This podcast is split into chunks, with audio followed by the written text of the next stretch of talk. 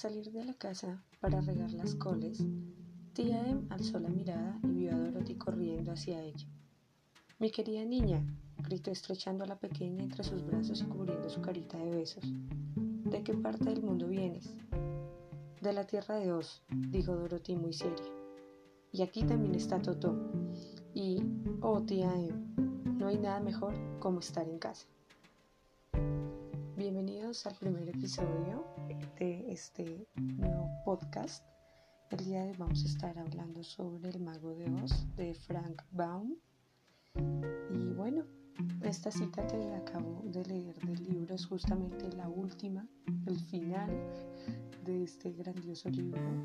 Siento haberles hecho spoiler, pero creo que todos conocemos un poco el final de, de de esta historia, gracias a que lo hemos visto tal vez en películas, hemos escuchado su historia o tal vez hemos tenido la oportunidad de leer el libro. Bueno, sea como sea, hoy vamos a hablar un poco sobre este grandioso libro. Y bueno, yo estoy leyendo, o bueno, estuve leyendo hace poco eh, una edición de Penguin Clásicos, que es del grupo editorial Random House. Eh, bueno, no, es que haga promoción, pero es el que recomiendo leer porque de hecho este libro por su edición me, gusta mucho, me llamó mucho la atención por eso. Bueno, para iniciar hay que mencionar un poco unos datos específicos sobre el autor de este libro, Frank Baum quien nace en 1856 y muere en 1919 en Estados Unidos. Frank Baum es reconocido como un escritor norteamericano muy importante, sobre todo para la literatura infantil. Y bueno, digamos que saltó a la fama gracias a eh, este libro, El Mago de Oz, y todos, todas las demás obras relacionadas. Y bueno, eh, hay una cosa más a mencionar y es que también este libro que les estaba mencionando em, está acompañado por unas ilustraciones de un ilustrador y caricaturista norteamericano también, eh, de apellido Denslow, seguramente lo habrán escuchado. Y bueno, eh, parece ser que era íntimo amigo de Frank Baum y pues colaboró con él en la ilustración de sus obras. Em, curiosamente también nació en 1856, la misma, el mismo año que Frank Baum, y muere en 1915, cuatro años antes que el autor de esta historia. Em, sus ilustraciones son muy bonitas, las recomiendo, es algo que también me llama mucho la atención.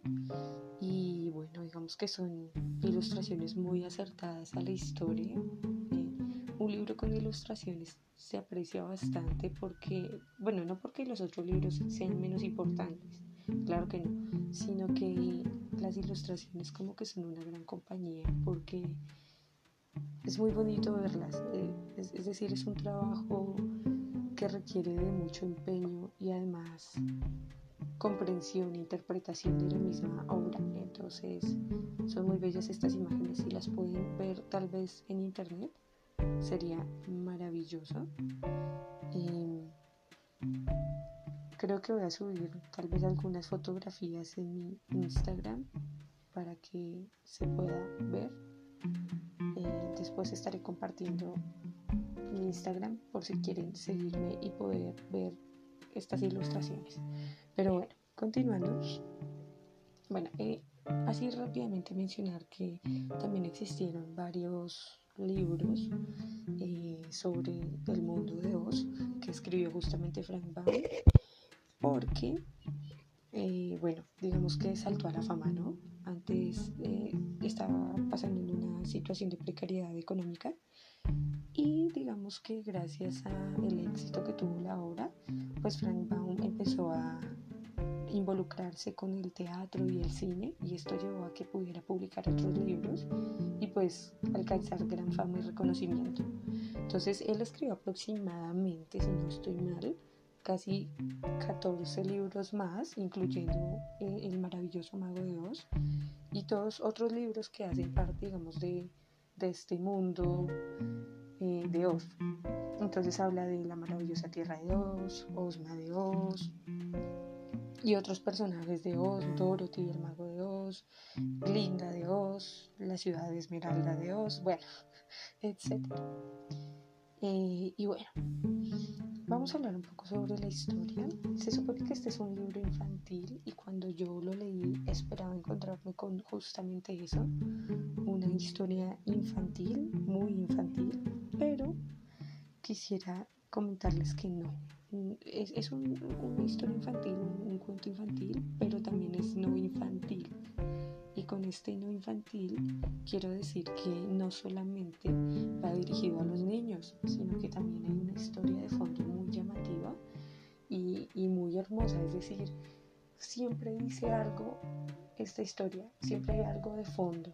Entonces no se queda solamente en lo infantil, sino que hay un mensaje que se, se, esconde, un mensaje que se oculta. Entonces yo los invito a leer este libro justamente para que puedan ver ese mensaje.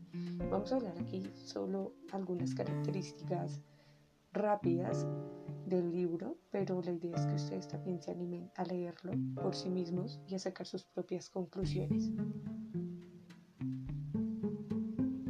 Bueno, ahora para continuar, eh, bueno, digamos que la obra en general habla sobre Dorothy, quien vive con su tía Em y su tío en Kansas. Y un día, de la nada, aparece como un fuerte, ¿qué sería eso? Un huracán. Bueno, y su casa se eleva y curiosamente a ella no le pasa nada no sabemos nada de sus tíos, solamente está ella con Toto, su perro. Y llegan a un lugar misterioso, la casa, ¡pum!, aterriza en quién sabe dónde. Y cuando ella sale de su casa, digamos que se encuentra en esta tierra extraña, en este mundo de Oz.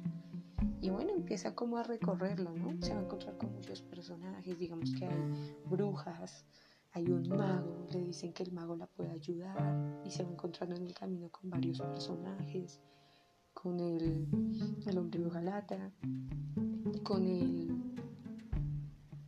con el león que aparentemente es muy temoroso, no tiene valentía. Se va a encontrar también con el muñeco de paja. Bueno, van a pasar muchas cosas con Dorothy. Entonces es un libro muy interesante porque va contando cómo estos personajes quieren encontrar lo que desean, por ejemplo un cerebro, un corazón, valentía y obviamente volver a su casa. Y digamos que a lo largo de la historia nosotros como lectores nos vamos dando cuenta que ellos ya tienen esas cosas. Es decir, el hombre de hojalata ya tiene el corazón que creyó haber perdido eh, el, espantapájaros no, no es realmente eh, falto de inteligencia, eh, a pesar de que no tenga como tal ese órgano, ese cerebro en su cabeza. Y el león, pues tampoco es, digamos, cobarde. Contrario, tiene mucha valentía, mucho coraje. Entonces, claro, nosotros nos vamos dando cuenta de eso. Y algo muy importante que de hecho lo mencioné en la introducción de este libro, y es que Dorothy eh, está en su casa, está en su hogar, en Oz, no en Kansas. Entonces es, es, muy interesante este libro y bueno, todo lo que sucede al final con Oz, si quieren saber qué pasa con Oz, quién es Oz, quién es ese mago y por qué es tan importante, pues los invito a que lean el libro y averigüen qué pasa con Oz, cómo Oz terminó allí, cómo, y bueno, quién es Oz, cómo se comporta Oz, porque es muy interesante también la aparición de este mago o este ilusionista, casi estafador, en el, en el libro. Ahora, para hablar un poco sobre la introducción, eh, bueno, la menciono porque me, me, me, gustó muchísimo la introducción de este libro. Pocas, pocas veces uno lee la introducción de los libros, pero esta introducción en especial me llamó mucho la atención por lo que presenta. Y es que esta introducción es de alguien que se llama Jack Sipes, en 1998, yo nací en ese año, pero bueno, no sé quién es esta persona, sin embargo le agradezco bastante por escribir esta introducción, porque es muy aclaratoria. Entonces, me gustaría leer algunas, digamos, citas para que se hagan un poco la idea de por qué es tan valiosa esta introducción. Entonces esta introducción inicia así. Hogar, dulce hogar. Cuando Dorothy vuelve a Kansas tras su aventura en el país de Oz, exclama que no hay nada como estar en casa y parece contenta de estar de nuevo en la granja con su tía Em y su tío Henry. La película de la Metro Goldwyn Mayer, basada en El Mago de Oz, quizá más conocida que la propia novela, insiste en este mensaje. Pero es mentira. Dorothy todavía no sabe lo que es un hogar y solo aquellos que conocen las 14 novelas de cuento de hadas de Frank Baum sobre Oz son conscientes de que el hogar no se encuentra en Estados Unidos. El hogar es Oz, un extraordinario paraíso utópico que debe resguardarse de Estados Unidos. Bueno, esta introducción nos va a presentar también, digamos que algunas críticas que se le hicieron a la novela en su momento pues críticas tanto positivas como negativas, que es lo que más me gusta de esta introducción, que evalúa como a grandes rasgos el libro y nos da una perspectiva, un panorama muy amplio. Entonces, esta introducción nos habla un poco sobre la vida de, de Frank Baum, cómo llegó a escribir Oz y las demás novelas. Y pues nos menciona algunas críticas que se hacían, ¿no? Entonces aquí, como les decía, quisiera mencionar algunas. En un primer momento le hacían crítica a Baum y a su obra porque se asemejaba al capitalismo o le hacían como una interpretación desde el capitalismo. Entonces decían que lo que hacía él, en lugar de criticar a Estados Unidos, era, digamos, como reforzar esa idea. Entonces, bueno, por aquí quisiera leer una parte.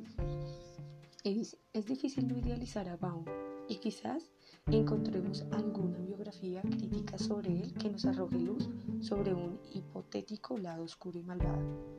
Por ejemplo, ya sabemos que escribió comentarios desagradables sobre los indios cuando vivía en Aberdeen.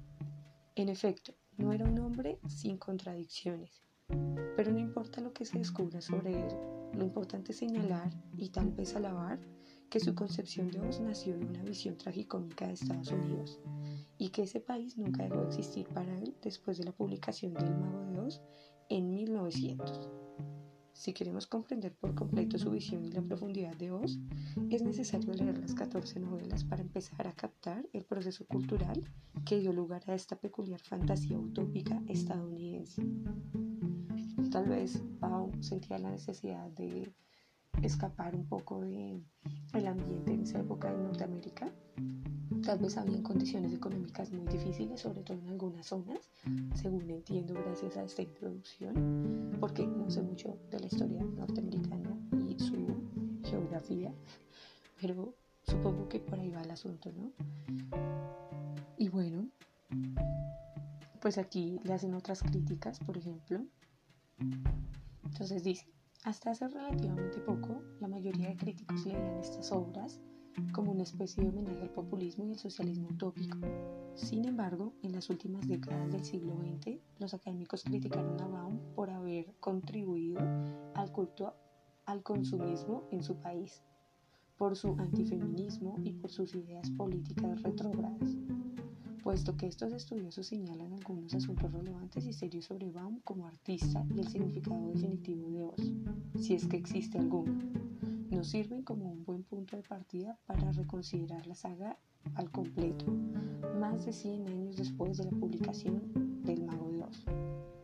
Y por aquí hay una cita que hacen en la, en la introducción, en donde de cierto modo nos hacen como nos hacen ver esa crítica, ¿no? Entonces dice, la búsqueda del hogar de Dorothy, que se ha inventado la teoría populista, tiene lugar en un mundo ordinario de fantasía artificial que se entrega por completo a los valores del comunismo, del consumismo, perdonen. La capital verde de Oz, y esto es muy importante por el color verde, hay una zona que es como el centro de Oz, que es Ciudad Esmeralda, que es justamente donde vive el mago. Y esta ciudad es color verde, pero es color verde, bueno, aquí les adelanto un poquito de la historia, es color verde gracias a unas gafas que permiten justamente que ese color o ese tono se vea. Entonces dice, la capital verde de Oz, a medio camino entre el mundo amarillo gobernado por la malvada bruja del oeste y el país azul de los Munchkins. Es un lugar de asociaciones e intercambios. Más adelante, digamos que nos van a mostrar, no, no quisiera leerles todas las citas porque son extensas y no quiero aburrirlos, pero más adelante ya como que cambia un poco la visión y el autor de esta introducción nos hace ver que también hay como un, un aspecto positivo frente al mago de Oz. Un aspecto muy, muy bonito, muy interesante, que en verdad como que nos muestra, digamos, lo lindo del libro, lo, lo maravilloso. Con esta última cita que es un poco larga, quisiera cerrar. Y es justamente una cita sobre un aspecto positivo, ¿no? Los habitantes de Oz nunca habían conocido ningún tipo de enfermedad, así que nunca nadie había muerto a menos que se hubiera visto involucrado en un accidente que le hubiese privado de la vida. Y eso pasaba muy pocas veces. No había gente sobre el país de Oz, porque no existía nada parecido al dinero, y todas las propiedades pertenecían a la soberana. El pueblo eran sus hijos y ella los cuidaba como si así lo fueran. Cada persona regalaba lo que necesitaran usar sus vecinos y eso incluye todo lo que puede desearse razonablemente. Eh, es muy importante mencionar esto por el tema de los regalos, porque aquí nos hablan de los regalos. De hecho, todo tiene que ver con regalos. Eh, el regalo de la amistad, por ejemplo, el regalo de la confianza y regalos hasta físicos, materiales que pueden ayudar a estos personajes a cumplir su propósito. Por ejemplo, a Dorothy le regalan unos zapatos de plata que son justamente los que le ayudan a volver a su hogar en Kansas. Bueno, ya vimos que realmente no es hogar, pero bueno, a, su casa original con su tía y su tío Henry. Pero también hay otro tipo de, digamos, regalos, ¿no? Por ejemplo, por ahí también en la historia nos hablan de un gorro mágico que cumple deseos, tres deseos a quien tenga el sombrero. Entonces esto es importante mencionarlo. Algunos labraban la tierra y cultivaban grandes cosechas de cereales que se dividían de forma equitativa entre toda la población para que todos tuvieran suficiente. Había muchos sastres y modistas, y zapateros y otros artesanos, que fabricaban prendas para que las usaran todos los que lo desearan. También había joyeros que confeccionaban ornamentos para las personas, que complacían y embellecían a la gente, y estos ornamentos también eran gratuitos para aquellos que los pedían. Cada hombre y cada mujer, sin importar lo que aportara al bien de la comunidad, se abastecía con la comida, la ropa, la casa, los muebles, los ornamentos y los juegos que producían sus vecinos. Si por casualidad alguna vez no había para todos, se tomaba más de los grandes almacenes de la soberana y se reponía después cuando había más productos que personas que los necesitaran. Cada uno trabajaba media jornada y jugaba la otra media la gente disfrutaba trabajando tanto como jugando, porque es bueno estar ocupado, tener algo que hacer. No había supervisores que les vigilaran, ni nadie que les reprendiera, ni que les encontrara defectos. Así que todo el mundo estaba orgulloso de hacer para sus amigos y vecinos lo que estuviera en sus manos, y se alegraban si aceptaban las cosas que habían producido. Entonces aquí nos hablan un poco también eh, a lo largo de la introducción sobre eso, las cosas negativas y positivas que le habían visto a la obra. Y, me quedo con ambas, me gustan ambas opciones, sobre todo la optimista, porque em, es inevitable aceptar que la obra tiene un toque, sí, imaginativo, pero es muy lindo porque muestra un ideal. Entonces aquí se resalta eso, el valor de la amistad, el valor de los regalos, en un aspecto solamente material, sino espiritual. Y, y bueno, el valor de los aprendizajes, las enseñanzas de la vida, ¿no? Entonces los invito a leer El Mago de Oz. Espero que les haya gustado y que vuelvan en otro capítulo. Muchas gracias.